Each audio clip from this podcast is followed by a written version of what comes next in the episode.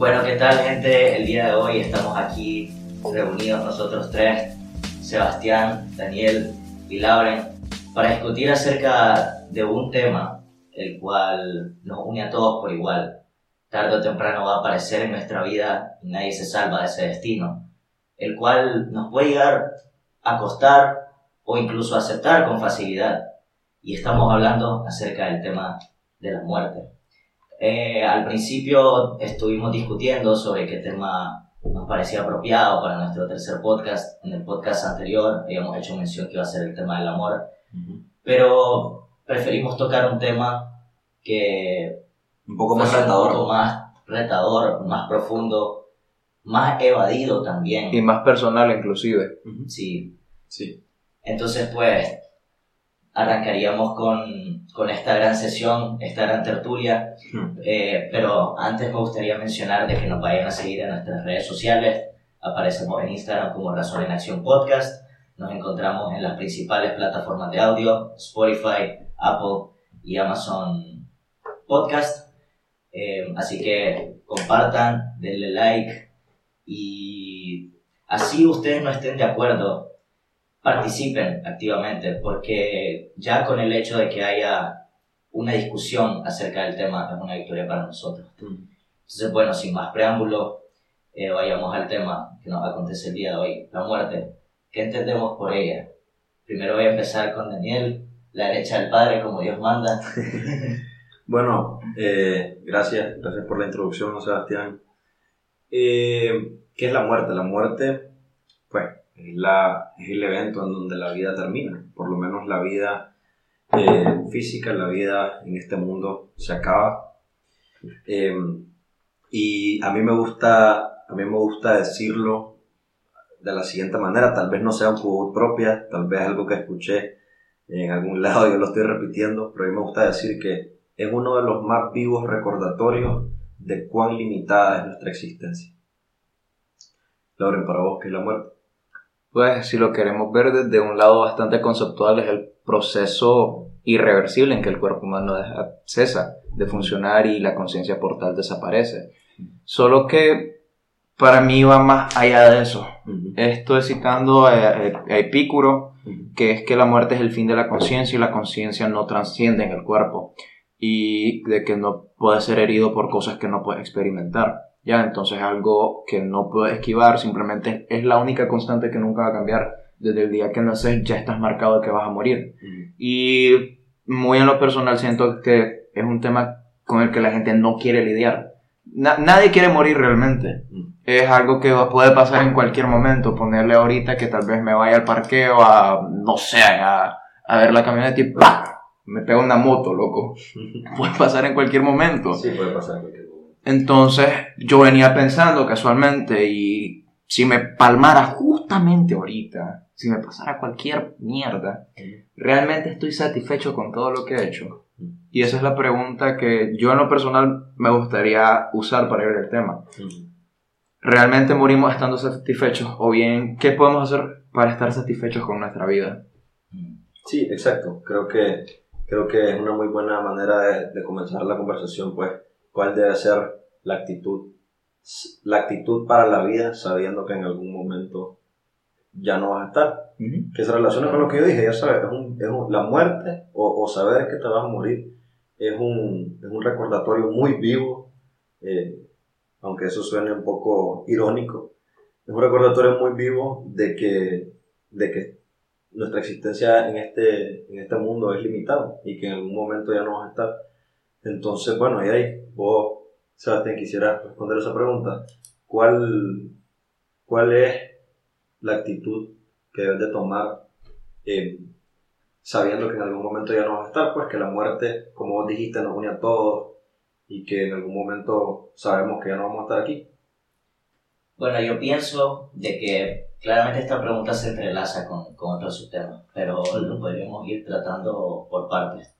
Eh, primero que nada, yo pienso que la actitud con respecto a la muerte debería de ser una de aceptación, no de temor, no de ansiedad. Eh, yo estoy muy de acuerdo con el memento mori que se practica en la, en la creencia estoica, ¿no? Recuerda que vas a morir. Exacto, meditar sobre tu propia muerte.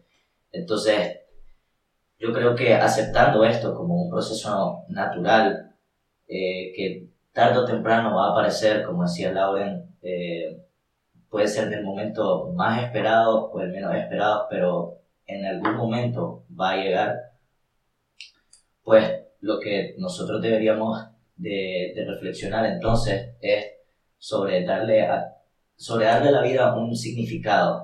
El actuar eh, en nuestra vida dándole importancia a aquello que realmente nos llena a nosotros, porque sabemos de que un día ya no vamos a estar aquí.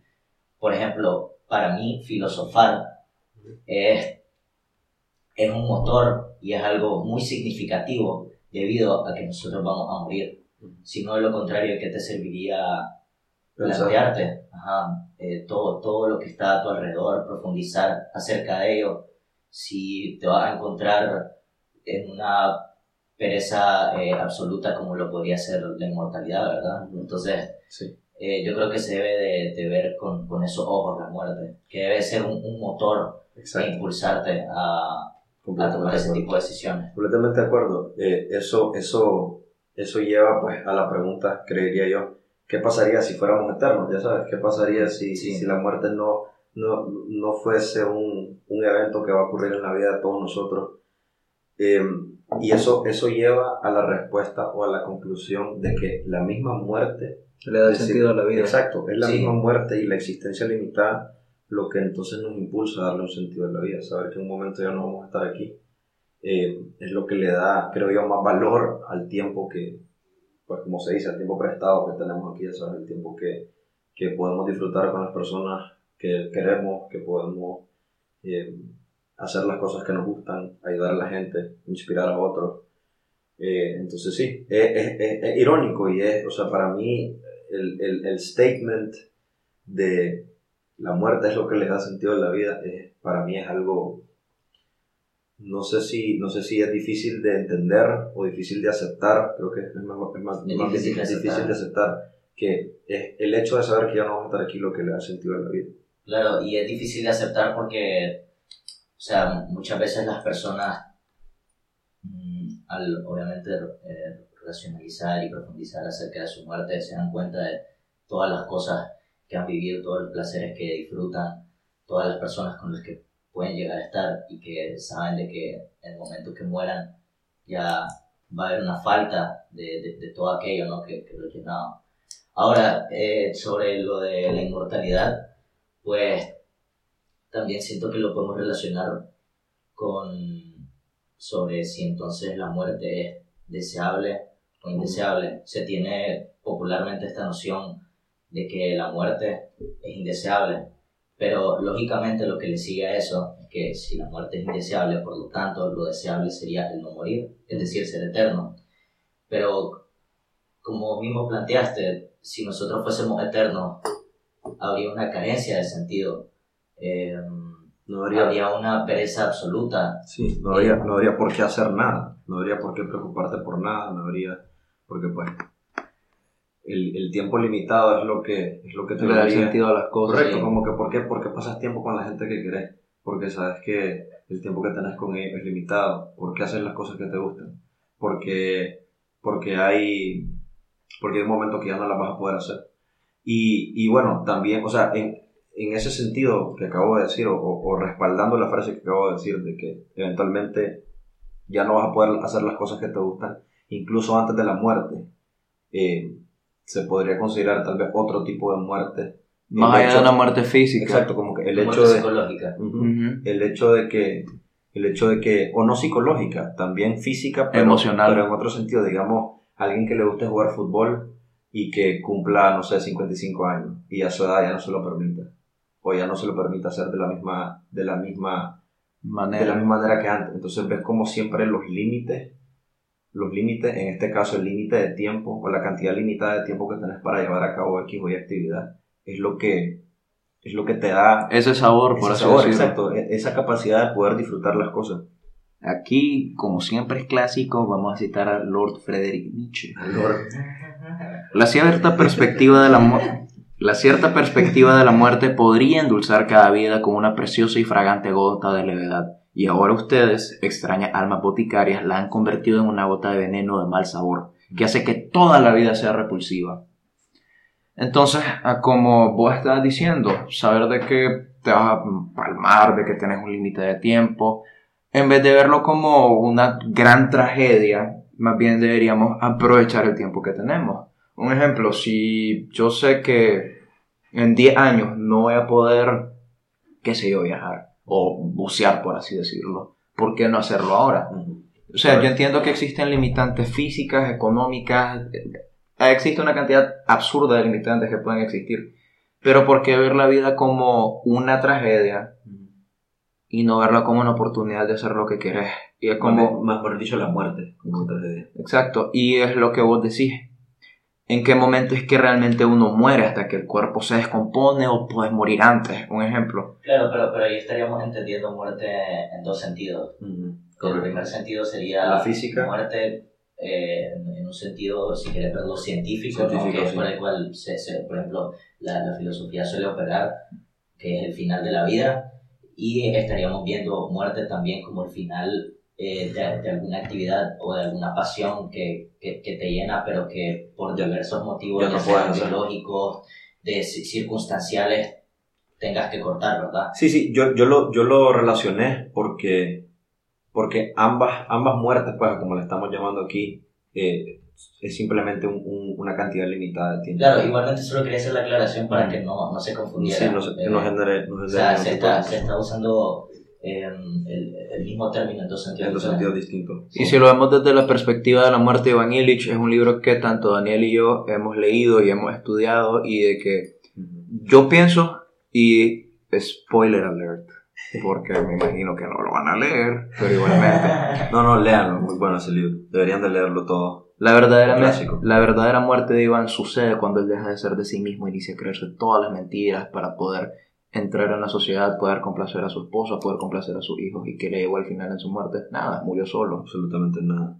Para que, como me siempre me gusta poner a la gente en contexto, estamos hablando de un libro que escribió un novelista ruso, se llama Lev Tolstoy, o Leo Tolstoy, que se llama La muerte de Iván Illich. Que pues, es la historia de un, de un funcionario que, que, que, que hizo todo lo que estaba supuesto a hacer eh, nació en una familia burguesa, eh, estudió leyes, eh, se, casó. Se, casó con una, con una mujer muy guapa, con la que tuvo hijos, mas sin embargo no la amaba, nunca la amó, nunca estuvo enamorada de ella. En el libro, en el libro se resalta que lo hizo porque era lo que estaba supuesto a hacer, porque era lo que todo el mundo aceptaba que hiciera igualmente con su trabajo, igualmente su hobby, era lo que todo el mundo hacía, entonces como era lo que todo el mundo hacía, era lo que él hacía y lo que le daba felicidad, que era jugar cartas. Eh, el mae se golpea, se cae de una silla, creo, arreglando, arreglando algo en el techo de su casa, se cae, se golpea, se genera una, una herida interna que poco a poco lo va matando. Y, y a lo largo del libro, el lector, bueno, desde el inicio el lector sabe que este personaje se va a morir, se va a morir y que no hay vuelta atrás. Lo triste es ir viendo cómo eh, se, degenera. Es la palabra que hay que ocupar, se degenera. Sí, poco a poco él se va dando cuenta de que todas esas relaciones que tenía, de que todos esos amigos que tenía, no eran más que, relacionándolo con el podcast pasado, relaciones de interés, relaciones de placer no eran relaciones en las que había mucha admiración o amor. U honestidad. U honestidad, correcto. Su mujer solo quería porque pues era el padre de su hijo, la mantenía. Tenía billetes. Tenía reales. Entonces, eh, sí, eh, al final del libro, el, único que, el único que actúa de manera normal es un, es un esclavo que tenían ellos. Un, un, enfermero, no esclavo. No era un enfermero tampoco, era como un, era un empleado. Era un criado. un criado, exacto, un criado. Un criado que, que, que dice a todos nos va a llegar la muerte y cuando a mí me, a mí me, me toque morir, yo quisiera que, que me atendieran bien. Y él pues es muy, es muy cordial con Iván, lo trata muy bien, le alivia el dolor, el dolor. Y pues eh, el mensaje del libro es que no, no hay que hacer las cosas o no hay que vivir una vida por los demás, no hay que vivir una vida por, posesiones materiales, por satisfacer al mundo, hay que vivir una vida personal, que vivir una vida con la que estés feliz, crear relaciones de las que estés orgulloso, porque es lo único que pues, es lo único que te da valor, de nada te sirve dinero, de nada te sirve conocer a 10.000 personas, de nada te sirve si el día que te morís nadie da un, peso, por vos, a nadie le importa. Ese es el mensaje del libro. Entonces, pues, volviendo, al, volviendo a lo que estábamos mencionando antes, de los dos tipos de muerte, este personaje claramente estaba muerto antes de morir. Es un poco contradictorio decir eso, pero sí, estaba muerto mucho antes de su muerte física. Yo a lo que entiendo como muerte, más allá de simplemente mi cuerpo dejó de funcionar, me voy a pudrir, voy a hacer comida para gusanos o qué sé yo, voy a terminar esparcido en carretera más allá. Sino de que muerte es dejar de, de creer en mi verdad propia, dejar de hacer lo que a mí me gusta, dejar de ser yo y simplemente volverme esclavo a algo. ¿Y qué significa eso? Siguiendo el ejemplo de la muerte de Iván Illich, volverme un esclavo de la sociedad, volverme un esclavo de todos los placeres, pero yo no disfrutarlos, hacerlos mecánicamente. Exacto. Simplemente ser un engranaje que me van a reemplazar en cualquier momento. Exactamente. Exactamente. Claro, que aquí eh, en lo que se diferenciaría de, por ejemplo, la muerte, entendiéndolo como el final de la vida, es que la muerte, eh, siendo final de vida, no es una experiencia como tal, la, muerte sería la falta de experiencia, pero en este caso, que vos mencionaste, sí sería una experiencia, pero sería una experiencia sufrida, no negativa, placentera, correcto. Muy negativa. Como para hacer la diferenciación, pues también. Sí. Hasta ahora pues hemos hablado de qué es la muerte, hemos hablado de las actitudes que se tienen contra la muerte, cuáles, de, cuáles son las actitudes que nosotros creemos que, que son beneficiosas para nosotros. Ya citamos a Nietzsche y a Tolstoy. Ya hablamos de, de, Nietzsche, de Tolstoy y de otros, de otros autores, pues relacionándolo a esos subtemas. Eh, no sé, yo, yo quería hablar de, de...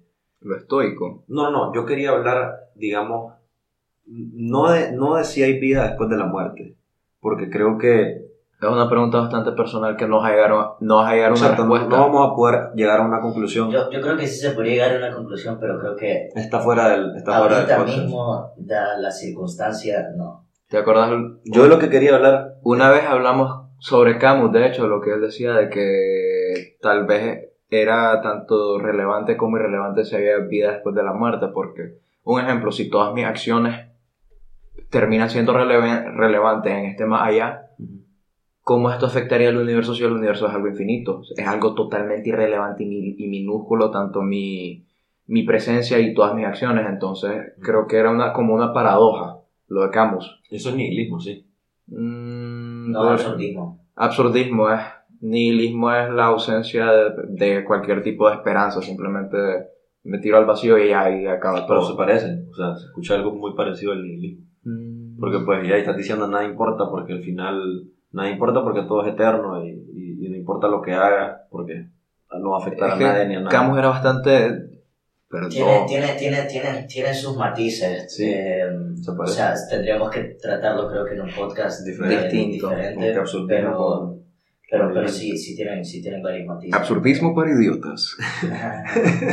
Yo lo que quería hablar era, era de, de la utilidad que puede tener, de la utilidad psicológica que puede tener el creer, el creer en, que la, en que hay vida después de la muerte.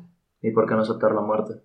Como algo que te va a pasar. Mira, yo, porque, o sea, es que sí, vos aceptás que la muerte va a pasar. Eso eh, creo que no tiene que ver con, ah, con pensar si va a pasar algo o no después de la muerte. En ambos escenarios aceptás que te vas a morir, solo que en un escenario crees que hay vida más allá de la muerte y en el otro no crees que hay vida después de la muerte. Eh, para hablar de, de, la utilidad psicológica que tiene creer que hay vida después de la muerte, eh, yo leo mucho a Carl Jung, que es un, un psiquiatra, y para Jung eh, el mito de que el mito de que haya vida después de la muerte es un producto del inconsciente, es decir, es algo que es algo que nosotros no, no formulamos como para ejercer control o no es algo que X o Y religión formuló independientemente a las otras para, para ejercer control sobre las masas o sobre, o, sobre la conciencia de la gente. Él lo que cree es que el mito de que haya vida después de la muerte es un producto natural del ser humano, que viene de, de, de, muy dentro de nosotros. Así como... El miedo a la oscuridad. Así como, exacto, así como todos los mitos. Exactamente, exactamente. Eh, no tanto el miedo a la oscuridad, pero como, como todos los mitos de un sinnúmero de civilizaciones se dividen en día y noche, ya sabes, que ciertas cosas negativas pasan en las noches y otras ciertas cosas positivas pasan en, en, en el día, pues cuando hay sol.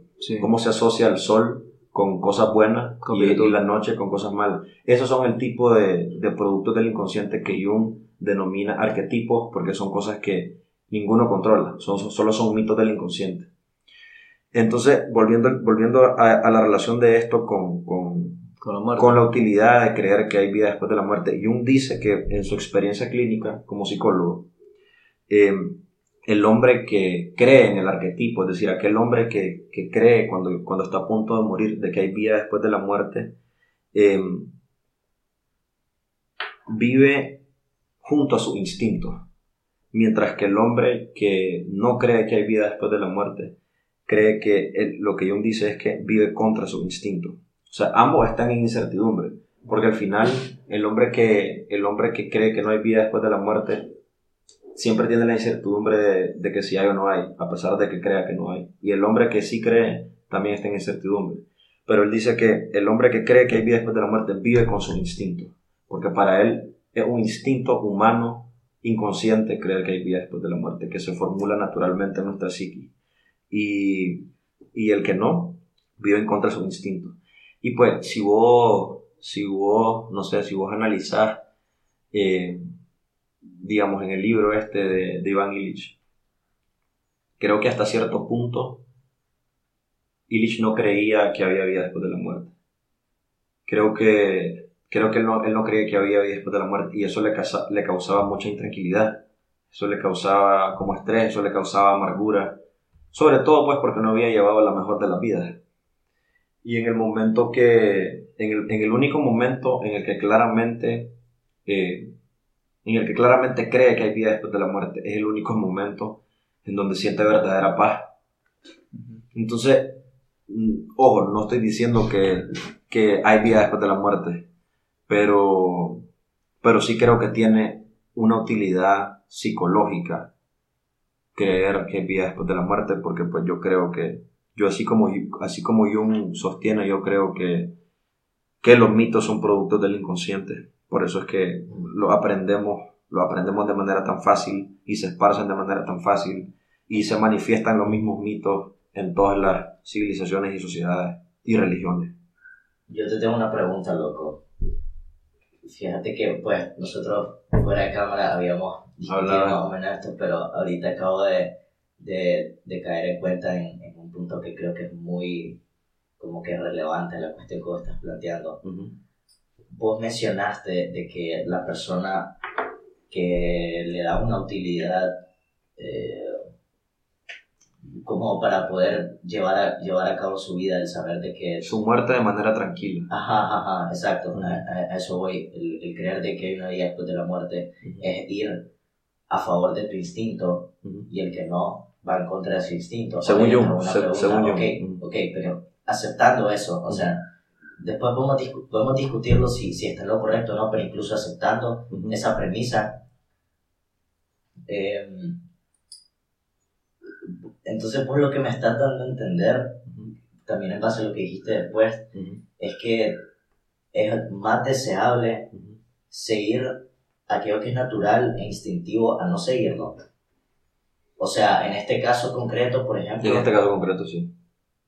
En este caso concreto, pero, sí. Pero, ok, ok, pero si es por el caso concreto, entonces no es porque es natural o instintivo. Porque si vos establecieras de que por ser natural o instintivo, por ende debes de seguirlo, entraríamos en un montón de problemáticas y una de ellas es la falacia naturalista, que es que pensar de que porque hay elementos de, dentro de la naturaleza, por ende nuestra forma de actuar o nuestras visiones con lo que es correcto o incorrecto deben regirse a ello. pero en la naturaleza hay cosas tanto viciosas como virtuosas, pues, no por el hecho de ser naturales. Sí, yo siento que, yo siento que... ¿Se deben de seguir o se debe de aceptar? De hecho, loco, es una muy buena pregunta, porque Jung hace mucho alusión a que, a que, o no alusión, mejor dicho, mejor dicho, da, ¿cómo, cómo lo digo? No, dice que el inconsciente es, es naturaleza, o sea, dice que la naturaleza es igual a inconsciente que no hay diferencia, que el inconsciente es parte de la naturaleza. Y dice que para vos tener armonía dentro de vos mismo, en tu psiqui, tenés que recuperar elementos del inconsciente e integrarlos a tu parte consciente. Es decir, eh, de cierta manera se puede entender como retroceder en el tiempo, como que integrar partes de tu inconsciente que, que perdiste o no tenés en tu consciente y, e integrarlos y, tener, y, y crear una personalidad completa. Y se puede interpretar como lo que vos acabas de decir, como volver al pasado y hacerle caso a todos tus instintos. Em, por ejemplo, antes nos matábamos más entre nosotros, cazábamos animales en la selva y todo, y todo eso era, era, era instintivo, ya sabes. Pero, por ejemplo, en la, en la propia naturaleza, no solamente los seres humanos, eh, hay animales hay, tipos de animales que se viven entre ellos. No, correcto, correcto, pero estamos hablando del, del humano, estamos hablando... Claro, claro, pero, pero, lo que voy es que, o sea, no porque sea natural significa que sea bueno. Que sea bueno, exacto, exacto. Mm, no, la respuesta es eso, no, no porque sea algo natural sea, es correcto, pero lo que Jung dice es, hay cosas, hay cosas que sí, hay cosas que no. Entonces vos, vos lo que tenés que hacer es buscar la utilidad de las cosas, o sea, darle, darle, un, darle un sentido pragmático a los productos del inconsciente. Eh, y no, no necesariamente hacerle caso a todo. Entonces, ver, porque Jung, Jung, Jung, Jung plasma esta teoría en base a su, a su experiencia, ya sabes. Digamos, él, él, él a lo largo de, todo, de todos sus casos vio que entre, entre la gente que no creía que había después de la muerte y la gente que sí creía que había después de la muerte, em, la gente que sí creía tenía tal vez más paz tenía tal vez más, más tranquilidad al momento de morir. Entonces lo hace tal vez en ese, en ese sentido. Pues yo en ese caso pensaría de que el problema no está en que es mejor eh, pensar que hay una vida después de la muerte para llevar una mejor vida, sino en que las personas... ¿Cómo lo toman? Exacto, a eso, a eso vamos. De hecho, por ejemplo, el memento mori que, que había mencionado al inicio, pues independientemente que vos penses de que hay una vida después de la muerte o no, puedes practicarlo, y o sea, sabiendo de que no hay vida después de la, muerte. Correcto. Y te puede llevar a un, a un estado de paz y tranquilidad. Ahora, bien, porque yo diría que hay personas que entonces sí le tienen terror a la muerte, sí le tienen miedo, porque nosotros experimentamos la muerte desde pequeño. O sea, nosotros vemos de que a nuestro alrededor van muriendo personas importantes para nosotros. Eh, nosotros también estamos expuestos a famosos o modelos a seguir en nuestra vida que se han muerto. Por Dios, las noticias. Que, exacto, también. Y que eso produce una sensación de duelo, produce una sensación de, de, intolerancia. Negativa, negativa. Exacto. Entonces yo, yo diría que... ¿Sabes qué también es?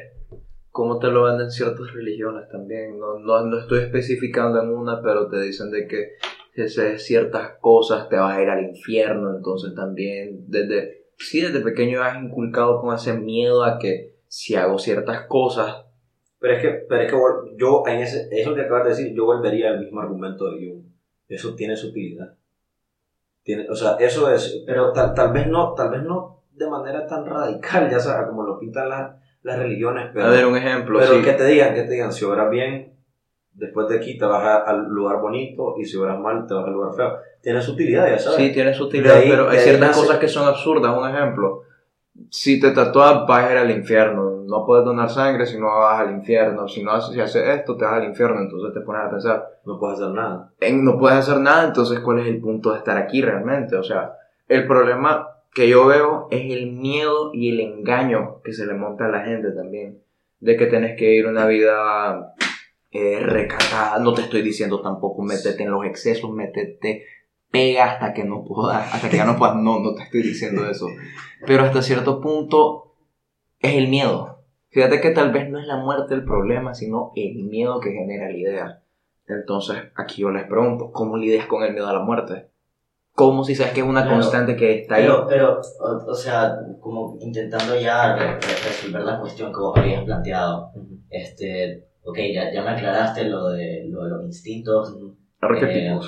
Eh, eh, ok, entonces entendiéndolo así, vo- voy a comprender que sí tiene un punto lógico. Lo que pasa es de que como... No, es que no es algo absoluto, no es algo Exacto, como, absoluto. como, como yo no he leído eh, a Jung y como lo que vos expresaste fue una, una mera oración, entonces se puede llegar a interpretar Eso es uno de los problemas. pregunté. Loco, y, y tu observación, o sea, es, es muy buena, es, es muy, muy buena porque en los libros, digamos, el libro que estoy leyendo ahorita de Jung, él dice, él, él escribe textualmente que la gente eh, lo, entiende su punto como vos lo entendiste, como que hay, que hay que regresar atrás y ser animales de instinto.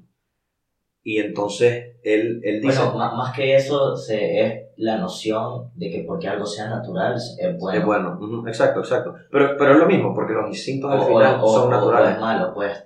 Porque- Ya, ya. No, pero definitivamente, definitivamente lo que hay que hacer entonces es ver qué instintos son buenos y cuáles no. Claro, claro, por, por eso te hice la pregunta, porque igualmente una persona del público. Sí, se puede- se- sí, exacto. O sea, solo para matizar, para que no sí, se y muy, muy bien, loco, muy, muy Y bien. lo, y lo otro era, era pues que con, con el tema de la utilidad, eh, ya in- intentando orga- organizar mejor las, las ideas que, que tanto Laura y yo soltamos, o sea, yo creo que lo que te queremos dar a entender es que realmente no hace falta eh, para poder lidiar con el hecho de que me voy a morir, Ujú. el tener que pensar en una, en, en Una una vida eterna. Es cierto que para muchas personas puede ser una satisfacción, pero de la misma forma que puede ser una satisfacción vivir en la ignorancia, tener algún tipo de sesgo que lo haga quererse ocultar de alguna verdad que no, que no quieran aceptar, ya sabes. Ujú. Pero no, lo, no me parece justificación suficiente como para pensar de que,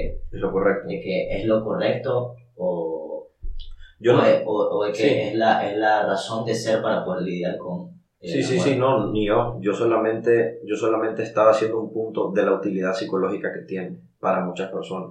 Claro, pero, pero, pero utilidad psicológica puede tener un montón de cosas, ya sabes, o sea, solo, eso es simplemente un análisis descri- descriptivo, o sea, a lo mejor para vos utilidad psicológica es también ver películas de comedia o, Sí, mm, no sé, tener algún tipo de pasatiempo en concreto. sí, pero pues, hablando con respecto a la muerte, yo lo que quería hacer era un punto de la utilidad psicológica que tiene para poder sobrellevar la muerte para algunas personas. Eh, porque, pues yo sí creo en que, en que el, el inconsciente posee cosas de las que vos no estás consciente, como su mismo nombre lo dice, o Laura tiene cosas en su inconsciente que no, que no conoce, que no, que no recuerda, eh, o cosas que, ajá, cosas que simplemente están ahí, igual yo. Entonces, eh, lo que a mí me llama la atención es que un mito que se repite sin, en, en- en- no sé, en un sinnúmero de civilizaciones, en un sinnúmero de religiones, que hay vida después de la muerte.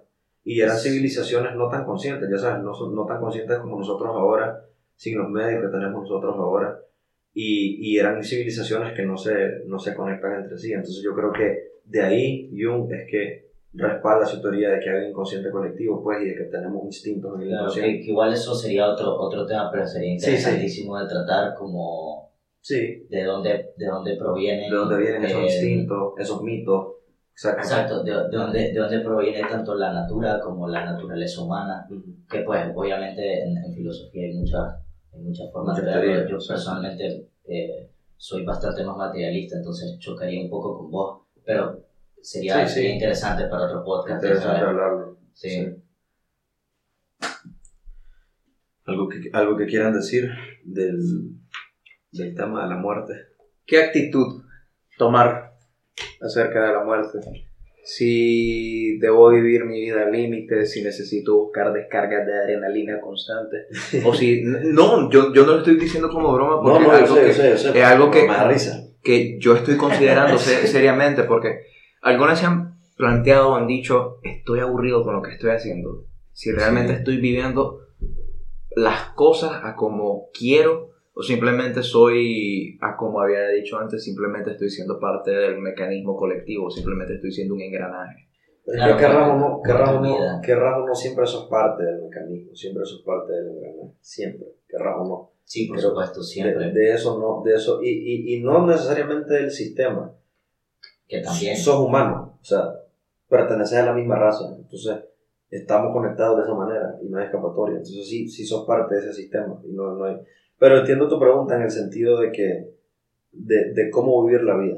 Esa, esa es tu Claro, pregunta, pero ¿cómo vivir la dadas dadas las circunstancias, eh, que esto es un tema que tratamos en la felicidad, Ujú. eh, que dadas las circunstancias adversas, dados nuestros condicionamientos, limitantes, lo importante al final es llegar a ser feliz eh, y con la definición que vimos de felicidad en el, en el podcast anterior, ¿no? que era obrar bien, Buscar un eh, objetivo, ser prudente, ser responsable, etc. tener un sentido en Mira, la vida. ya que, ya que, ya No que hiciste, egoísta. ya que hiciste esa pregunta, yo quiero, quiero hablar de una historia de Sócrates.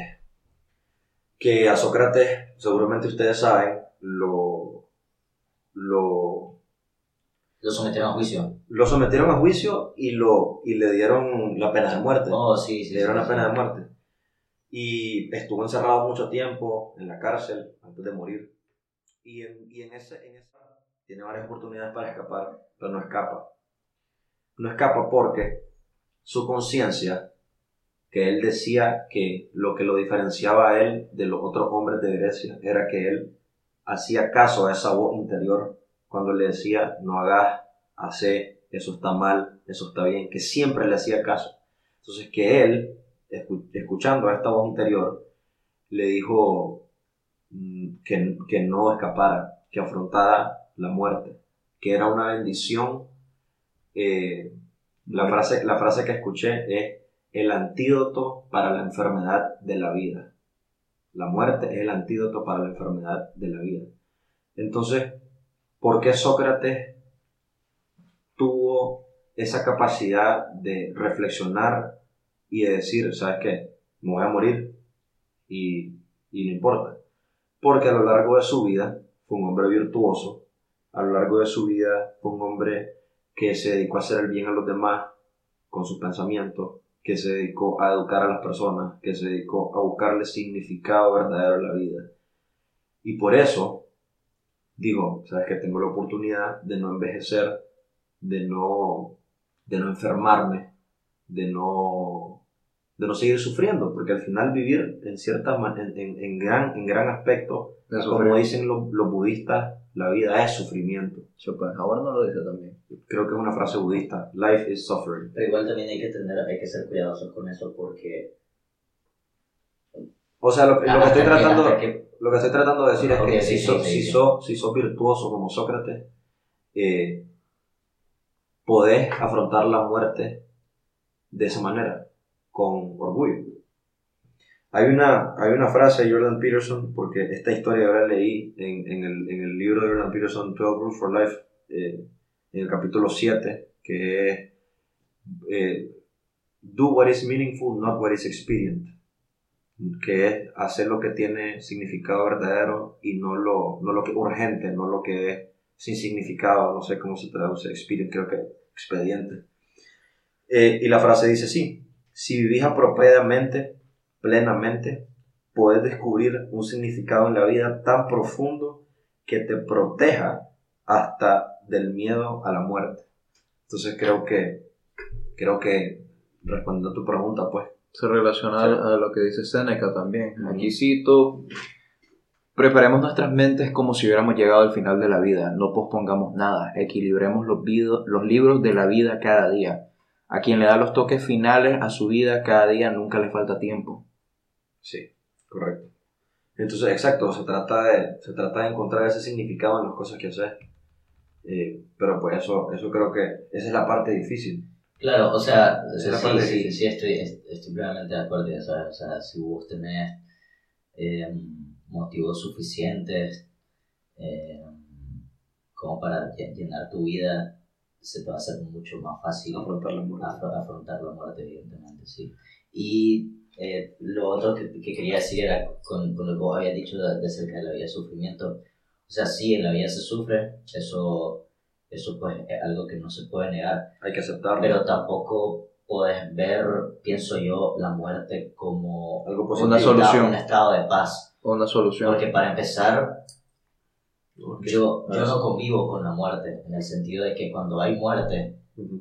eh, yo no estoy de la misma manera que cuando yo estoy no hay muerte, es decir, no una experiencia, es falta de experiencia, no hay conciencia, no hay sintiencia, entonces no puedes verlo tampoco como una solución, como No, no, una no. forma de encontrar paz a- ese sufrimiento terrenal, Estamos de ¿Por qué? acuerdo. porque, porque yo pienso que ahí en- entrarían problemáticas lógicas como la obligación al suicidio.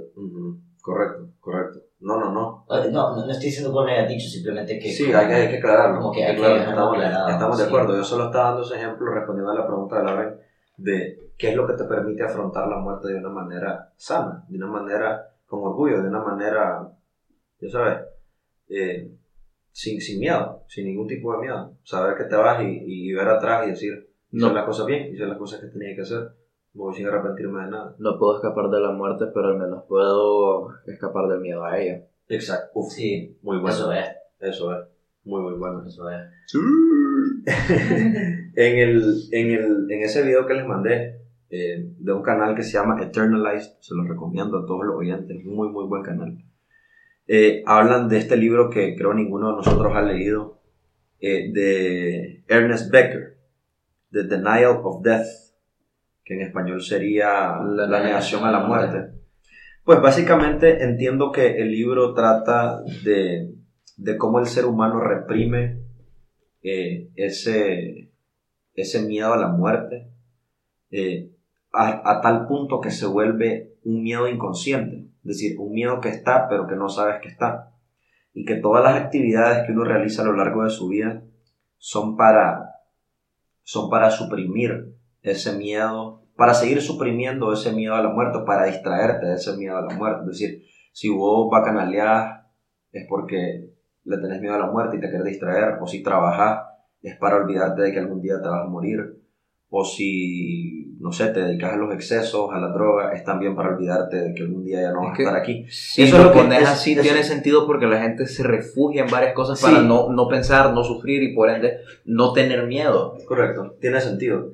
Pero, pero, en mi opinión, yo le decía a Sebastián antes de que, antes de que comenzáramos a grabar, que es, es es como freudiano esa- ese punto de vista, en el sentido de que es muy reduccionista. Haciendo la analogía, Freud dice que todas nuestras acciones son eh, instintos sexuales reprimidos. Es decir, que todo lo que haces o decís, o que las causas de, la, de tu neurosis, las causas de cualquier eh, psicopatía que pueda llegar a O desarrollar. sea, trabajo porque quiero sexo. Pues. exactamente. Que todo, que, Qué triste. Exacto, exacto. Pero no sé si a ese punto. Pero, pero algo así de reduccionista, que todo es por, por, por instintos sexuales oprimidos. Este Becker lo cambia y dice que todo es para olvidarte de que algún día te vas a morir. Tiene más sentido esto, de que es por miedo a la muerte y no. Eh, Y no porque quiero sí. sexo en exceso. Sí, pero para mí que las dos cosas tienen sentido.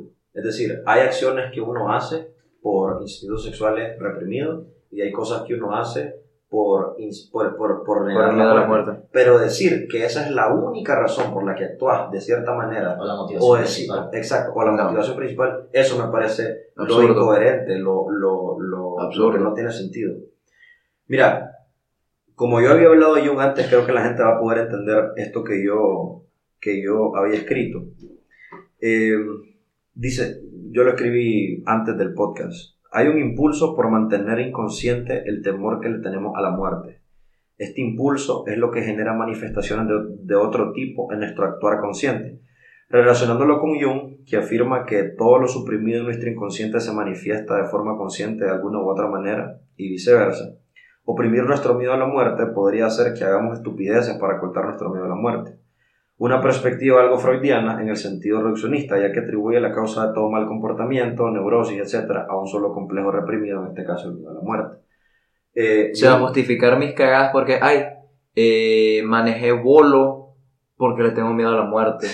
Sí, pero, pero no es justificarlo porque no puedes justificarlo porque es algo inconsciente. O sea, no sabes que lo estás haciendo por eso, pero lo haces por eso. ¿Me explico? Eso, es- eso, eso, es, lo, eso es lo complicado de los, de los Ok, impul- de los entonces, inconscientes. entonces, por ponerte un ejemplo, un ejemplo práctico, yo quiero aprender a bucear, me meto a bucear y desciendo a la fosa de las Marianas, lo cual es imposible, pero por motivos de ejemplo. Entonces, ¿realmente lo estoy haciendo porque me gusta o lo estoy haciendo para escapar de algo? Esa es una muy buena Es pregunta. una buena pregunta porque ya hay, exacto, exacto. Yo lo que estoy tratando de, de, de, de poner en el aire es el argumento de Becker y el argumento de Freud. Pues, Ok. No estoy diciendo que estoy de acuerdo con ninguno de los dos. Para mí lo haces porque te gusta. Para mi opinión lo haces porque... Pero subconscientemente es porque le tengo miedo a la muerte. Según, según Becker, no según mí. Sí, porque bucear para tener sexo no tiene sentido, Sí, déjame sí, decirte. exacto, entonces, exacto. Freud denier. Sí, no, no, no, estoy, no estoy muy de acuerdo yo con, con, la, con, con esas teorías reduccionistas que atribuyen todos los males a Sino una que, se puede- sino que se complementan. Si lo pones en esa perspectiva, tanto Sí, Freud exacto. como, Como Becker, pueden tener algo de razón. Lo que, y se pueden, si tomas las dos en cuenta, se complementan Sí, inclusive. Exacto, exacto. En lo, que, en lo único que para mí no tiene razón es que él es lo único, es el único causante de los males.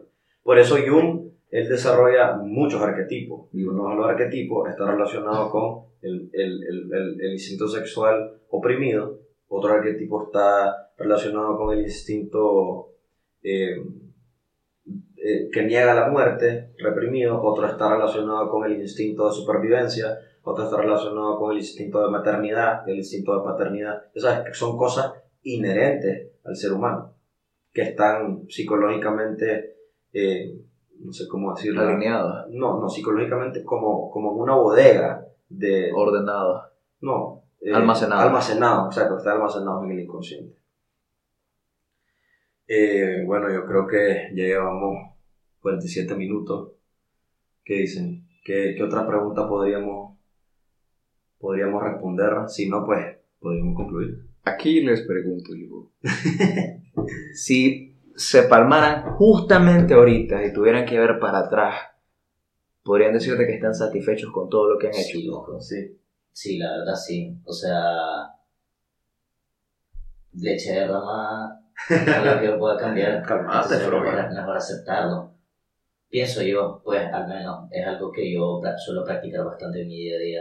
Eh, Si cometí errores o quedaron incompletas ciertas situaciones, ya esas son cuestiones que escapan de mi control. No puedo regresar al pasado a, a arreglar algo, ni tampoco ahora tendré el tiempo suficiente para poder llevar a cabo esos o proyectos. sea, estarías tranquilo, ¿no? Estarías tranquilito. Sí, Sí. creo que, creo que estaría en plenitud y satisfecho, loco, porque pensaría en lo positivo que hice y en el poco tiempo que me queda disfrutar de lo que sí, Sí. es en mis posibilidades. Sí, yo creo que yo también me enfocaría en el tiempo que me queda, obviamente. Y creo que eso de- me llevaría en- a morir satisfecho. Sí, en vez, de, en vez de estar pensando yo en el pasado, creo que me enfocaría en lo que me queda, pero, pero me- mantengo mi no.